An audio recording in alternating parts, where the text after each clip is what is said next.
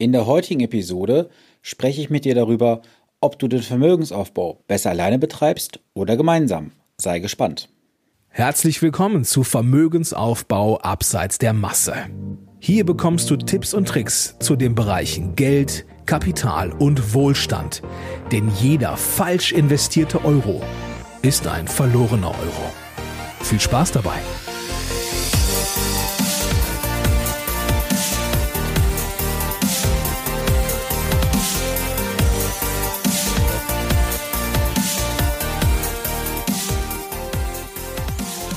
Schön, dass du zur heutigen Podcast-Episode wieder eingeschaltet hast.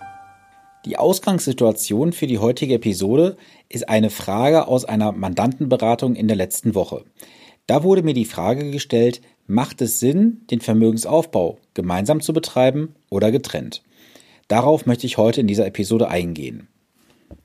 Die Ausgangssituation ist ja häufig so, man lebt zusammen oder ist verheiratet und irgendwann stellt man sich die Frage, was und wie machen wir das mit dem Vermögensaufbau? Machen wir das gemeinsam oder machen wir das getrennt? Ganz wichtig ist natürlich auch die Frage dabei, welche Ziele hat jeder einzelne von euch? Aber bevor man sich generell die Frage stellt, ob und wie man das Ganze macht, sollte man sich über ein paar Sachen im Vorfeld informieren. Wenn ihr zusammen einen Vermögensaufbau betreiben möchtet oder auch getrennt, solltet ihr mehrere Sachen berücksichtigen. Ganz wichtig, im Vorfeld solltest du Vorkehrungen treffen. Und zwar, wenn du gemeinsam einen Vermögensaufbau betreiben möchtest, solltet ihr das Depot immer als Gemeinschaftsdepot führen. Das heißt, es gibt ein Depotinhaber 1 und ein Depotinhaber 2. Es ist ja sehr, sehr wichtig, dass auch Vorsorgevollmachten existieren. Wenn eine solche Vorsorgevollmacht existiert, sollte das Depot auch dort erfasst werden und der Partner sollte eine Bevollmächtigung erhalten, gegenüber der Depotbank auch über den Teil des Partners Entscheidungen treffen zu können und auch entsprechende Aufträge auszuführen. Wenn jeder für sich das Ganze getrennt macht, auch hier ist das Thema der Vorsorgevollmacht unentbehrlich. Denn es muss sich jemand im Fall der Geschäftsunfähigkeit um das Depot, sprich um das Vermögen auch kümmern. Denn wenn keine Vorsorgevollmacht vorhanden ist, kommt das Betreuungsgericht am Ende des Tages, bestellt einen Betreuer und der ist verpflichtet, das Depot aufzulösen, auch wenn es sehr, sehr gut gelaufen ist und auch in Zukunft gut laufen wird. Denn dieser ist verpflichtet, das Geld in eine sogenannte mündelsichere Anlage zu packen. Woher kommt das Ganze? Geregelt ist das im Paragraphen 1806 im BGB, da heißt es Anlegung von Mündelgeld. Der Vormund hat das zum Vermögen des Mündels gehörende Geld verzinslich anzulegen, soweit es nicht zur Bestreitung von Ausgaben bereitzuhalten ist. Im Paragraphen 1807 heißt es dann Art der Anlegung. Im Absatz 1.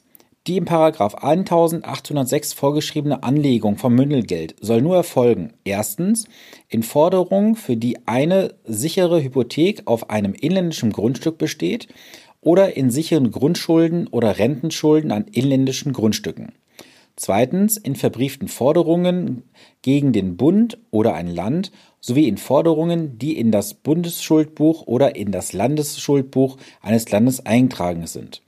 Drittens in verbrieften Forderungen, deren Verzinsung vom Bund oder einem Land gewährleistet ist. Viertens in Wertpapieren, insbesondere Pfandbriefen, sowie in verbrieften Forderungen jeder Art gegen eine inländische kommunale Körperschaft oder die Kreditanstalt einer solchen Körperschaft, sofern die Wertpapiere oder die Forderung von der Bundesregierung mit Zustimmung des Bundesrates zur Anlegung von Mündelgeld für geeignet erklärt wird. Das sind letztendlich Fakten, über die man sich im Klaren sein muss.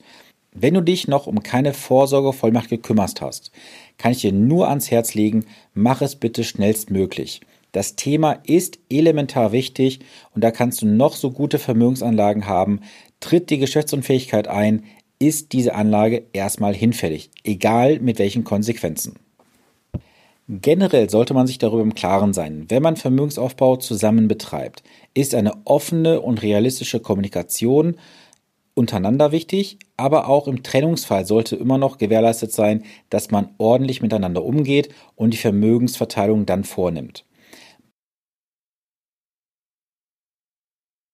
Beide Partner müssen gleichberechtigt sein im Zugriff auf die gemeinsamen Investments. Und es ist ganz wichtig, eine klare Trennung der Investments zu haben. Das kann sein über Verträge, Excel-Übersichten oder ähnliches. Was hat das denn jetzt für Vor- und Nachteile jeweils? Der Vorteil bei einer gemeinsamen Anlage ist, ich habe natürlich minimale Kostenvorteile. Es gibt ja mehrere Fixkosten, wie zum Beispiel Depot-Grundgebühren oder auch Ordergebühren. Als zweiten Punkt bei den Vorteilen kann man sehen, es sind einige Vorteile vorhanden. Es gibt weniger Verwaltung, weil nur ein Depot verwaltet werden muss. Man hat eine sehr, sehr hohe Transparenz, weil man auch nur ein Depot es ist natürlich einfacher, nur ein Depot zu verwalten als zwei, aber durch technische Unterstützung ist das in der heutigen Zeit auch kein Riesenvorteil mehr, denn durch ein paar Mausklicks kann man ein Depot in eine Vermögensübersicht sehr schnell hinzufügen. Der dritte Punkt an Vorteil ist, du hast geringere Orderkosten, wenn diese natürlich auch anfallen, denn es gibt einen Teil der Fixkosten und einen Teil der variablen Kosten. Wenn eine Order beispielsweise 5,90 Euro kostet und du hast noch einen variablen Teil obendrauf, dann hast du halt für ein zweites Depot nochmal die 5,90 Euro, aber die variablen Kosten fallen natürlich dann auf die gesamte Summe an oder auf zwei einzelne Summen. Das macht also so gesehen keinen Unterschied. Nach meiner Ansicht gibt es folgende Nachteile. Erstens, es müssen immer beide unterzeichnen bei jeglichen Aktionen wie Zuzahlung, Entnahmen oder Veränderungen. Das kann durchaus mal schwierig sein, insbesondere wenn die ein oder andere Person häufiger unterwegs ist, aber der Auftrag schnell durchgeführt werden muss. Natürlich gibt es inzwischen die Möglichkeit, auch das Ganze digital zu gestalten, so wie ich es mit meinen Mandanten mache. Dort ist es völlig egal, wo das Ehepaar in Deutschland oder in der Welt sitzt. Man kann von überall aus die Orderaufträge unterzeichnen und kann diese dann auch dementsprechend sofort weiterleiten. Ein zweiter Punkt, der ist für mich sehr massiv. Im Fall einer Trennung oder Scheidung gibt es sehr häufig Streit um das Vermögen, wem gehört wie viel und wem gehört welcher Vermögenszuwachs.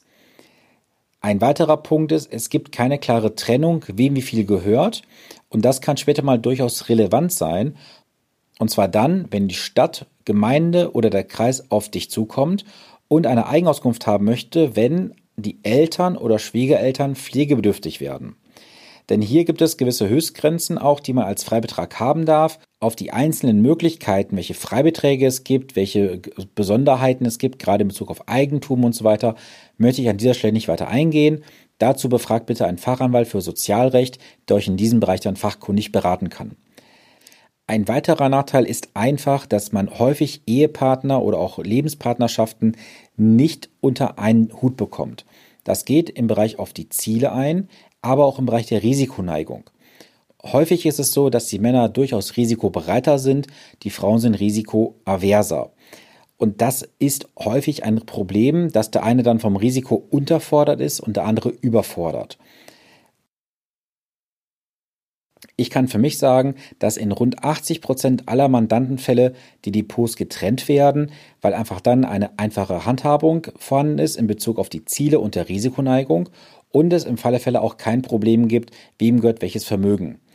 Das Thema der Vorsorgevollmachten ist in der Regel ein Thema, was immer von mir angesprochen wird. Sofern vorhanden, ist es bereits abgeschlossen. Wenn nicht, stelle ich immer Kontakte aus meinem Netzwerk zur Verfügung, die dann auch meine Mandanten dahingehend umfangreich und professionell beraten. Ich hoffe, du konntest in der heutigen Episode etwas für dich mitnehmen und weißt nun, worauf es ankommt, falls du dir die Frage stellst, soll ich ein Depot alleine eröffnen, mit dem Lebens- oder Ehepartner zusammen oder machen wir das getrennt? Ich würde mich sehr freuen, wenn du in die geschlossene Facebook-Gruppe hineinkommst. Dort können wir jegliche Themen besprechen. Du kannst mir Fragen stellen. Wir können uns darin austauschen mit anderen Teilnehmern. Und auch eine weitere Bitte. Empfehle diesen Podcast bitte weiter, damit möglichst viele Menschen finanzielles Wissen bekommen und Deutschland sich im Anlageverhalten nachhaltig verändert. Ich würde mich sehr freuen, wenn du ein bis zwei Minuten deiner Zeit nimmst und mir eine Rezension bei iTunes hinterlässt und mir damit Ausdruck gibst, wie dir dieser Podcast gefällt. In diesem Sinne wünsche ich dir eine gute und erfolgreiche Woche. Bleibe gesund. Bis nächsten Montag. Dein Sven Stopka.